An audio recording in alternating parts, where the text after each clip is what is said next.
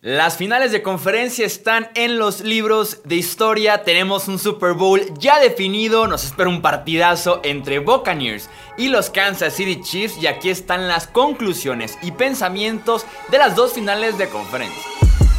Hablemos de fútbol. Hablemos de fútbol.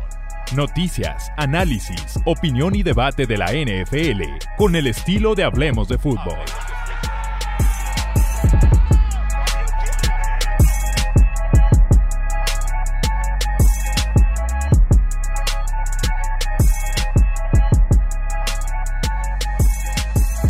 ¿Qué tal amigos? ¿Cómo están? Bienvenidos a un episodio más del podcast de Hablemos de Fútbol. Yo soy Jesús Sánchez y es un placer que me acompañen para comentar algunas lecciones, algunos pensamientos que nos dejaron las finales de conferencia en la nacional y también en la americana. Triunfo de Tampa Bay, triunfo de Kansas City y tenemos ya definido el Super Bowl 55.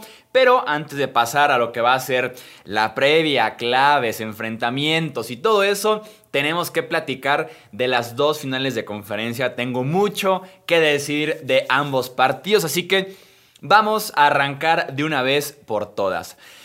Matt LaFleur, platiquemos. Matt LaFleur, hablemos de hombre, hablemos tú y yo.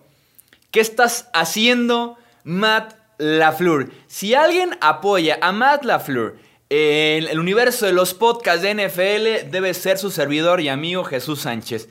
Matt LaFleur, ¿Qué hiciste en cuarta y gol en Lambeau Field el domingo por la tarde? Tomaste una de las peores decisiones que he visto en mi vida analizando NFL. Es incomprensible lo que hiciste el domingo por la tarde. Los Packers tienen en este costado ofensivo Aaron Rodgers, uno de los mejores de la historia y futuro MVP de la NFL dentro de un par de semanas que se defina el, premio. Davante Adams, Robert Tonian, Jamal Williams, AJ Dillon, MBS, Allen Lazard y además tienen a Matt LaFleur, un head coach de mentalidad ofensiva, un head coach que viene de este árbol de Sean McVay, de ser coach de corebacks, de ser coordinador ofensivo. Entonces, tienen todo ese paquete en el costado ofensivo lo que hace a Green Bay un equipo ofensivo. Ahí está el talento, ahí está la experiencia, ahí está la producción y como dijimos en el podcast de la semana pasada, ahí está la identidad del equipo. La identidad del equipo. Es un equipo ofensivo. Green Bay está en la final de la conferencia nacional por segundo año consecutivo por su ofensiva, porque es un equipo ofensivo. Optaron por el gol de campo y mandar a su, a su defensiva al campo con la temporada en la línea. Enfrentando la eliminación, enfrentando el tirar a la basura, otro primer sembrado, una final de conferencia en casa, eh, victoria en postemporada en contra de los Rams. Estás poniendo todo eso en la línea con la defensiva de Mike Pettin para que te saque adelante esa parte del partido, ese cierre del partido que, insisto, es tu eliminación y lo estás poniendo en las manos de Mike Pettin, que tantos dolores de cabeza le ha dado a los aficionados de Green Bay, no me dejarán mentir. Eh, desde la temporada anterior, eh, la final de conferencia en San Francisco, llevaban 31 puntos en este partido. No me interesa en este contexto de la decisión, no me interesa que hayan detenido a Brady toda la segunda parte. De verdad que no me interesa el contexto. Aquí no importa. Tienes que morirte con tus mejores hombres en el campo de batalla. Está la temporada en la línea. Y si te vas a morir, que sea con tu MVP en el campo, que sea con tu coreback, que es uno de los mejores en la historia de la NFL. No viendo desde la banca, con su gorrito para el frío, con su chamarra y sentado muy calientito, viendo eh, a su equipo perder. Viendo a su defensiva eh, no poder sostener eh, ese último ataque, esa última serie de Tampa Bay y quedando eliminado. Al final de cuentas, quedando eliminado por esa decisión y tal vez algunas otras, ¿no? Durante el partido. Lo que me hubiera a mí encantado ver por parte de Aaron Rodgers, nos quedamos en el mismo tema, eh, un poquito de intensidad. Siento que si a un coreback con garra, con actitud, con personalidad, le mandas al pateador en cuarta y gol, desde la yarda 8 con la temporada en la línea, en ese mismo momento con señas y gritos te lo regresa a la lateral. Si es un Tom Brady, un Philip Rivers, el mismo Brett Favre, un Peyton Manning, un coreback con esa garra, con ese fuego, no he visto, vi la repetición ya del partido y no se alcanza a ver porque están en las repeticiones de la jugada del tercer y gol.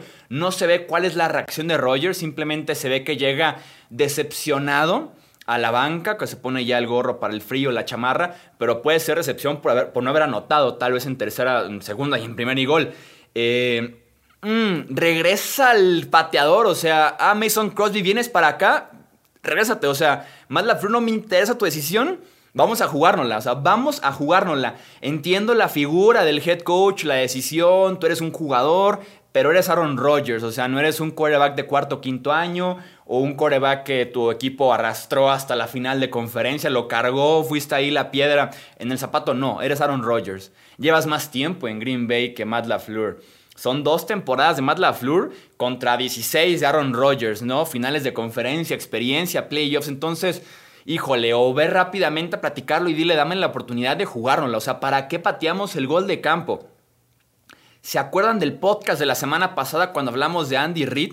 De cómo confió en su equipo ofensivo para ganar el partido en contra de los Browns con la ofensiva en el campo, con todo y que Patrick Mahomes no estaba en el campo. O sea, Andy Reid se mantuvo fiel a su identidad ya como ha construido este equipo, aún con Chad Heaney en el campo, porque ahí está Travis Kelsey, Tyreek Hill, eh, Livion Bell, eh, McCall Harman, hay opciones. Entonces, si es un equipo ofensivo, muérete con tu ofensiva. ¿Y qué dicen las analíticas? Porque me podrán decir, esto es una opinión, tú te lo hubieras jugado, pero eh, tal vez Matt LaFleur pensó otra manera y es válido y demás. Las analíticas respaldan por completo el jugársela en cuarta y gol. Es muy sencilla la gráfica. Tenemos desventaja de 8 puntos, cuarta y 8, o cuarta y gol en este caso, desde la yarda 8 del rival, con 2.09 por jugar en el cuarto cuarto. Las analíticas te dan, se podría decir, eh, un cuatro, cuatro números, cuatro columnas, ¿no? Y ahí les van. Las columnas son ¿Qué porcentaje de probabilidad tienes de ganar el partido antes de que salga esa jugada? Ok, antes de este cuarto y gol. En cuanto se acaba el tercer gol, te calculan cuál es tu porcentaje de probabilidad de ganar el partido.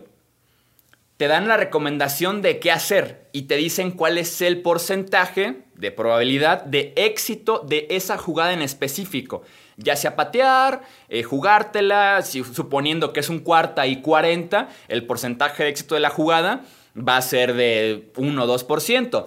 Si estamos hablando de un gol de campo, que la recomendación es el gol de campo en la yarda 2 del rival, te van a decir que tienes un 99% de éxito. Entonces ahí está la segunda columna. La tercera columna te dice que si fallas la jugada que mandaste, ya sea jugársela o cuarta oportunidad, hasta dónde baja tu porcentaje, tu probabilidad del triunfo. Y la cuarta columna te dice que si tienes éxito con esa decisión en cuarta oportunidad, hasta dónde sube tu porcentaje de probabilidad de victoria. Esas son las cuatro cosas que te reúne esta toma de decisiones rápidas según las analíticas. Entonces, con esta situación, ¿qué dicen los números? Un gol de, antes de la jugada, antes de esta cuarta y gol, el porcentaje o la probabilidad de victoria de Green Bay era de un 9%. O sea, Tampa Bay tenía el 91%. ¿Por qué tan baja? Porque apenas era el, hacer los puntos, el hacer la conversión, el de tener a Tom Brady, el de que te despeje, volver a anotar. O sea, era un porcentaje bajo porque era una situación complicada para Green Bay. Entonces, antes de la jugada tenías un 9% de probabilidades de ganar el partido. Te dice que si pateas gol de campo, el éxito del gol de campo al estar tan cerca es del 98%, o sea, es una jugada casi segurísima patear el gol de campo. Si fallas el gol de campo, tu probabilidad de victoria del 9% baja al 3%.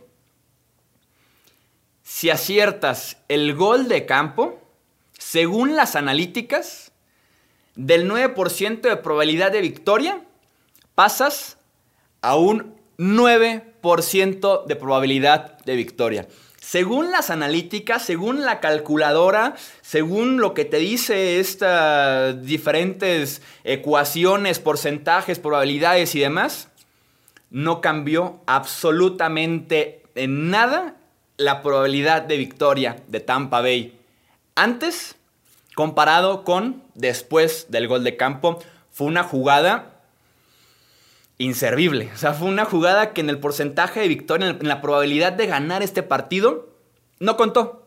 Era lo mismo. Era exactamente lo mismo el antes de la jugada al después de la jugada. Era exactamente lo mismo. Si vemos la parte de la probabilidad de victoria de jugártela en esa cuarta oportunidad, volvemos al 9% de probabilidad de victoria antes de la cuarta oportunidad te dan un porcentaje de éxito de la jugada del 33%. O sea, de, si intentas la cuarta y gol desde la 8 tres veces, en una vas a anotar. Si fallas la cuarta oportunidad, tu porcentaje de victoria se baja a un 4%. Es superior eh, al 3 que te da si fallas el gol de campo porque quedas más encajonado al rival porque el gol de campo el rival arrancaría desde donde fallaron el gol de campo. Y si te la juegas y no la consigues, el rival arranca desde donde empezó tu jugada. Entonces, por eso, por ahí hay un 1% de diferencia en, ese, en esa probabilidad de victoria.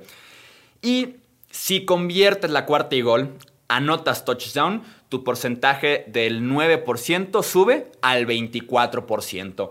Nada que ver con quedarse en el 9% del gol de campo. Del 9 subes al 24% de probabilidad de victoria. ¿Por qué sigue siendo bajo? Porque falta la conversión y falta de tener a Tom Brady. Entonces por ahí es que no es no pasas al 50%, no, se mantiene bajo, pero no nada que ver mantenerse en el 9 a escalar al 24% de probabilidad de victoria. Entonces, esa es mi opinión, eso es lo que yo creo de lo que tuvo que hacer Matt LaFleur y ahí están las matemáticas que creo yo respaldan bastante bien la decisión de jugársela en lugar de buscar el gol de campo. Siguiente pensamiento sobre Aaron Rodgers, ya mencionaba un poquito en el anterior eh, punto, faltó intensidad, faltó garra, faltó ese instinto de querer matar. Eh, al rival como si se le veía tal vez en las decisiones a Tom Brady, por ejemplo, a su contraparte, ¿no? No anduvo fino en la toma de decisiones, eh, sobre todo en la segunda parte. Creo que por ahí dejó tanto yardas como puntos disponibles en el terreno de juego y en postemporada no puedes regalar ninguna eh, de las dos. Tuvo tres chances de anotar en la yarda 8, merecía una cuarta chance, pero tuvo tres y no pudo anotar la ofensiva número uno de la NFL. En el último cuarto, cuando su defensiva estaba regresándole una y otra vez el balón, ya sea por despeje, por intercepciones, eh, no hizo nada. Se aventó dos, tres y fueras consecutivos Rogers en el último cuarto con desventaja de cinco puntos cuando era solamente una posesión sin la necesidad de la conversión. Era una diferencia de cinco puntos y Rogers nos entregó dos, tres y fuera consecutivo. No jugó mal en general, pero le he visto mejores partidos este mismo año y su equipo necesitaba de ese buen partido en este encuentro contra Tampa Bay. Es una final de conferencia, no puedes andar para nada distraído, para nada eh, dormido al inicio del encuentro, volviendo a la segunda parte, no. Tienes que estar al 100% todo el partido y su récord queda en 1-4 en finales de conferencia.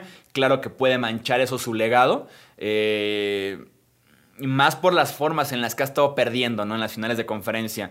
Eh, recordamos muy bien la remontada en contra de los Seahawks, por ejemplo, eh, la humillación que se llevaron en Santa Clara el año pasado y ahora esta con tanta polémica de decisiones. Insisto, he visto corebacks que regresan a los equipos especiales a la lateral y le dicen al coach, mándame una jugada porque vamos a ir por ella.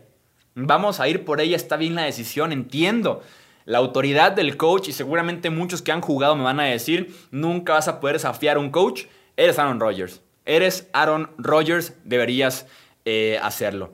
Siguiente pensamiento, la defensiva de Tampa Bay, mis respetos. Partidazo de la defensiva de los Buccaneers contra la ofensiva número uno de la NFL. Sacaron lo suficiente. Tampa Bay es un equipo ofensivo con su defensiva de complemento, porque es una defensiva, lo platicábamos en la previa, boom or bust, o sea que te puede dar dos, tres robos de balón, se puede comer las yardas y los puntos, pero te va a dar esas posiciones extras. Entonces es un fútbol complementario y la defensiva, la realidad es que les construye a Tampa Bay su ventaja de 18 puntos. Intercepción y fumble en posesiones consecutivas con muy buena posición de terreno y que, resultan en 14 puntos eh, para Tampa Bay. Además de ser dos series claves en el partido, porque Green Bay gana el volado y opta por tener la bola hasta la segunda parte. Entonces, buscando la estrategia de anotar en el segundo cuarto para cerrar y anotar en el tercer cuarto para iniciar esa doble anotación. Y la defensiva de Tampa Bay lo convirtió en anotación de dos touchdowns, pero para ellos. Entonces estuvo de lujo la defensiva de los Bucks. Forzaron dos despejes, ya lo mencionaba con la parte de Green Bay, de tres y fuera. En el cuarto cuarto, con cinco puntos de diferencia, con su ofensiva no haciendo nada, la defensiva de Tampa entró al campo, se fajó y consiguió exactamente eso, ¿no? Shaquille Barrett y Jason Pierre-Paul abusaron toda la tarde de los tackles ofensivos de Green Bay. Era una labor muy complicada y salieron aprobados de dicha labor. Último comentario ya de este partido. En la serie final sí era castigo de Kevin King sobre Tyler Johnson. Sí era castigo. Hay un jalón clarísimo. Desde que hace el corte, Tyler Johnson se estaba desmarcando justamente y por eso Brady iba con él y no llega por el jalón excesivo de Kevin King, que fue ahí el chivo de toda la defensiva toda la tarde, ¿no? Lo que sí, lo admito, no estaban marcando nada en el partido. Es un castigo claro el de Kevin King, pero no estaban marcando nada de interferencias en el partido. Si lanzan este pañuelo de Kevin King con Tyler Johnson, creo que merecía también dos, tres jugadas para ambos equipos ser eh, también interferencias o ser agarrando por parte de la defensiva secundaria, un contacto ilegal, etcétera, etcétera. Entonces, si hay un jalón clarísimo, si es castigo. Eh, creo que hubo cierta inconsistencia en el marcado de las jugadas, eh, específicamente de contactos entre defensivos secundarios y receptores. Vamos ahora a hablar del Buffalo contra Kansas City, de la final de conferencia americana. Victoria de los Chiefs. Y así como hablé uno a uno con Matt LaFleur, Sean McDermott, platiquemos, Sean McDermott, platiquemos. Lo dijimos en la previa y creo que era más que obvio, fue un comentario que hicimos, pero que obviedades, que se pudo no haber dicho y estaba más que claro. No era un partido de goles de campo. En general los playoffs no son partidos de goles de campo y de hecho Sean McDermott fue testigo en contra de Indianapolis cómo hacer goles de campo no te deja eh, el triunfo como te lo puedes imaginar, menos si es la final de conferencia, menos si tienes a Patrick Mahomes enfrente y menos si están haciendo touchdowns. Ellos están haciendo touchdowns, tú haciendo goles de campo. En esta pelea tú estabas nada más empujando y ellos estaban tirando a matar. Eh, tú estabas jugando eh, damas chinas ellos estaban jugando ajedrez, o sea, se sintió la diferencia en ese sentido eh, de la equivocación de Sean McDermott. Empezó agresivo. En la primera serie se jugó una cuarta oportunidad en medio campo, pero poco a poco fue perdiendo ese instinto. Se clavó con la idea de quiero sacar los puntos, aprovechar la buena serie y no quedarme con ese saborcito de eh, me fui en ceros, ¿no? Después de la serie de 8, 9, 10 jugadas, 70, 80 yardas, de decir me fui en ceros, ¿no? Que hasta pegara en lo anímico el decir, están haciendo ellos touchdowns, touchdowns, touchdowns, por lo menos decirle a mi ofensiva o a mi equipo en general, también estamos haciendo puntos nosotros, no los que queremos seguramente, pero haciendo puntos. Entonces, sí quedó de ver. Sí que va a ver. Entonces, rápidamente, un vistazo a las analíticas, lo que nos eh, decían en estas cuartas oportunidades que no se la jugó Sean McDermott, fueron dos. Eh, cuarta y dos, desde la yarda 2 de Kansas City, abajo por 12, cuando quedaban 13 segundos por jugar en el segundo cuarto. O sea, estás a dos yardas de anotar el touchdown, te conformaste con el gol de campo si te la jugabas y tenías éxito, tu porcentaje de probabilidad de victoria pasaba de ser un 15 a ser un 26. De un 15 a ser un 26 al descanso, abajo por solamente una posesión, porque tu gol de campo de nada sirvió. Siguieron siendo dos posesiones. Y con, y con Mahomes esto implica demasiado, porque Mahomes te va a notar prácticamente en cada posesión. Entonces debes de recortar, no los puntos, debes de recortar la diferencia en posesiones para aspirar a detener a Mahomes una vez, porque a veces eso es lo que alcanza, detenerlo una vez y decir aquí está mi chance de ganarlo o de empatarlo. No decir, necesito detenerlo dos veces y yo anotar también esas dos veces para empatarlo, ganarlo, porque no va a pasar. A Mahomes lo detienes una vez. Y más como estaba jugando el domingo por la noche. Entonces, con el gol de campo, perdón, con el touchdown en esa cuarta y dos, el porcentaje de victoria era del 15, pasaba al 26. Y lo mismo que pasó con Matt LaFleur. Con el gol de campo exitoso, de 99% de éxito la jugada, pasaste de un 15 de probabilidad de victoria a un 15 de probabilidad de victoria. No cambió nada patear un gol de campo de estar 12 abajo a ponerte 9 abajo. ¿Por qué?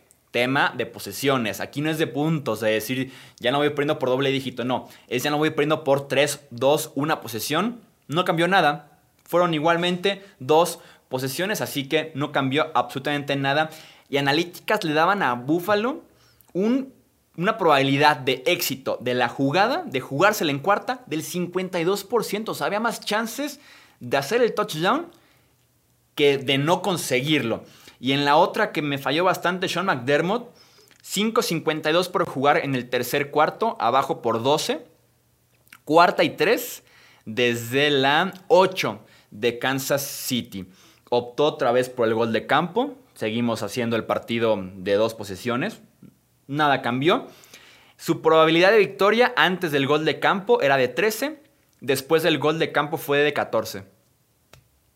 No cambió en nada. Y ya estaba tan complicado el asunto que de todos modos el jugársela y convertirla, pasabas del 13 al 19. No era gran cambio, no deja de ser un porcentaje que le vas a ir recortando a Patrick Mahomes y compañía. Eh, pero bueno, e igual aquí, un 54% de probabilidad de éxito el conseguir el primero y gol en este caso, o será más probable conseguirlo que fallar.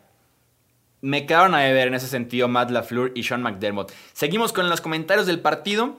Eh, Bills, cero ajustes. Una defensiva de zona que vivieron con ella y se murieron también con ella. Demasiados espacios en esa zona. Eh, y un espacio entre el ofensivo y el defensivo en contra de Kansas City, aunque sea un pequeño espacio, así se convierte en 50-60 yardas de ganancia. Entonces eh, fallaron bastante en ese aspecto de cobertura de zona con Patrick Mahomes. Simple y sencillamente no funciona. Hablemos ahora del campeón de la conferencia americana. Mis respetos a la secundaria de Kansas City. Tenían tal vez la labor más complicada de todo el fin de semana, que era cubrir al grupo de wide receivers de Buffalo, a Stephon Dix, a Cole Beasley, John Brown, Gabriel Davis y compañía, no hubo nada de separación. En las rutas de los receptores de Buffalo traían de mochila al esquinero de Kansas City. Había jugadas en las que Josh Allen tuvo varios segundos para tomar la decisión y no encontraba a nadie. Y si encontraba a alguien, era recepción competida. Era el esquinero peleando también por el ovoide. Era Juan Thornhill haciendo la jugada encima del ofensivo como el safety adicional. Era Taran Matthew. No sé, por la secundaria de Kansas City, mis respetos en contra de este grupo de Buffalo. Y ojo, porque tienen enfrente ahora al grupo de Tampa Bay, quien es tal vez el segundo mejor grupo detrás del de Buffalo. O tal vez Tampa Bay tiene el 1 y Buffalo tiene el 2. Van a ser dos semanas consecutivas, sé que no son semanas consecutivas, dos partidos consecutivos con un reto importantísimo para la defensiva secundaria de eh, Kansas City. Siguiente pensamiento, Mahomes se ve muy cerca del 100%. Eh, no se vio que lo molestara tanto como se creía el dedo del pie. Yo hice mucho hincapié en eso en la previa. El domingo por la mañana se reportó por NFL Media que tenía un detalle en el dedo gordo del pie izquierdo que lo iba a afectar, que lo estuvo molestando, limitando en entrenamientos y demás. Yo lo vi muy bien. Tuvo movilidad, fuerza en sus envíos, estiró jugadas, bastante bien. y ahora tiene dos semanas para descansar de este problema. Seguramente van a darle cierto reposo en entrenamiento, sobre todo en esta primera semana, y después trabajo ligero para que pueda llegar, yo insisto, cerca del 100% al Super Bowl. Y como último pensamiento, estamos para empezar a considerar ya de ya ese trío de Patrick Mahomes, Tyreek Hill y Travis Kelsey como uno de los mejores en la historia de la NFL. Ya es en serio esto. Mahomes, Hill y Travis Kelsey. En este partido, este, este trío de jugadores se combinó para 22 recepciones, 290 yardas y un par de touchdowns. Entonces fue una locura lo que hicieron eh, Mahomes, Hill y Travis Kelsey. Apenas tres temporadas juntos, pero es un trío productivo, electrizante, súper consistente, se presentan a jugar partido a partido, te cambian el encuentro por completo de un momento para otro, te lo remontan, te extienden la ventaja de un segundo a otro, están ganando partidos, entonces eh, debe estar ya para considerarse entre los mejores tríos, entre las mejores tercias en la historia de la NFL por su impacto tan fuerte. Y tal vez un segundo anillo eh, pudiera terminar de consolidarlos como el mejor o uno de los dos, tres mejores en la historia, porque realmente qué lujo poder ver a Mahomes, Hill y a Kelsey cada domingo de septiembre a enero, ya febrero como tradición, ¿eh? ya como ese domingo extra de febrero, el estarlos viendo constantemente, qué lujo como trío. Hasta aquí este episodio de conclusiones, ¿quién diría que con dos partidos es tal vez el episodio de conclusiones más largo que hemos tenido en esta temporada 2020? Ya saben que los leo ahora a ustedes en los comentarios aquí abajo en YouTube o si están en formato podcast en Twitter, Facebook e Instagram, las redes de Hablemos de Fútbol. Yo soy Jesús Sánchez y eso es todo por este episodio. Gracias por escuchar el podcast de Hablemos de Fútbol. Para más, no olvides seguirnos en redes sociales y visitar hablemosdefutbol.com.